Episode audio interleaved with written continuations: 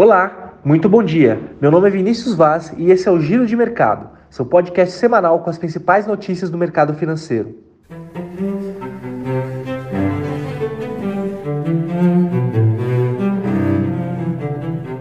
Na semana passada, bolsas americanas fecharam em forte queda com os temores da recessão econômica. O S&P chegou a entrar em bear market acompanhando o Nasdaq, mas não sustentou o movimento. Ainda assim, o S&P acumulou perdas de 3,05% na semana, o Dow Jones tem queda de 2,9% e o Nasdaq de 4,45%.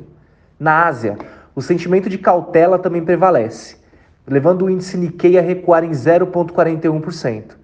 Ainda, o VIX, que é o índice de volatilidade, também conhecido como índice do medo, sobe a 29,43 pontos, contra 28,9 da semana passada se mantendo em patamar elevado. Nos Estados Unidos, a inflação continua como o principal foco dos investidores. O presidente do Fed disse que continuará apertando a política monetária até que veja evidências claras e convincentes de que a inflação está voltando para a meta de longo prazo, que é de 2%. Novos aumentos de 0,5% são prováveis, pelo menos para as próximas duas reuniões. Essa sequência de aumentos preocupa o mercado sobre uma possível recessão no país. Nos dados econômicos, as vendas no varejo aumentaram em abril, com aumento nas vendas de veículos motorizados e aumento dos gastos em restaurantes. A alta sugere que a demanda se mantém forte, apesar das altas nos preços. No entanto, alguns resultados corporativos já apresentam impacto da inflação, como é o caso do Walmart, levando preocupações aí sobre a capacidade dos varejistas de contornar o aumento de custos.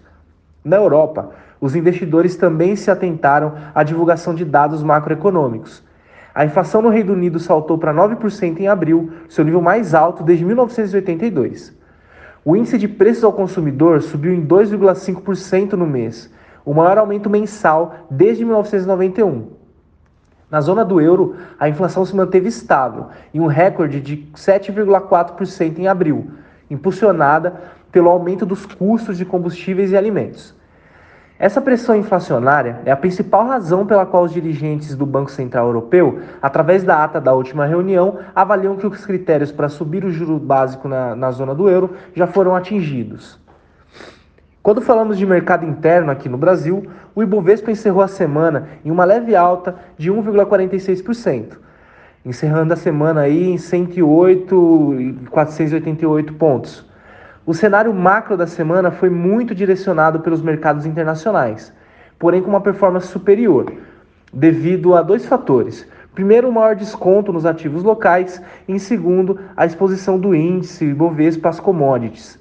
Além disso, no cenário político, tivemos como destaque o andamento da agenda da privatização da Eletrobras. A indefinição com relação à tarifa de energia e a divulgação do relatório bimestral de arrecadação do governo, divulgado nesta sexta-feira. A temporada de resultados do primeiro trimestre de 2022 se encerrou nessa semana, com a divulgação dos resultados da Magazine Luiza e da Rapvida, entre outros destaques. Além disso, o setor de siderurgia e mineração apresentaram grande volatilidade na semana, em meio às mudanças das expectativas para a economia chinesa. No âmbito macroeconômico, com a agenda de indicadores para essa semana esvaziada, os investidores seguem acompanhando a inflação brasileira. O IGP-10, que foi divulgado na última terça-feira, subiu em 0,10% na prévia de maio, que é uma forte desaceleração comparado aos 2,48% apresentado em abril. Bom, pessoal, é isso por hoje. Eu agradeço a audiência de todos vocês, uma ótima semana e nos vemos na próxima segunda-feira.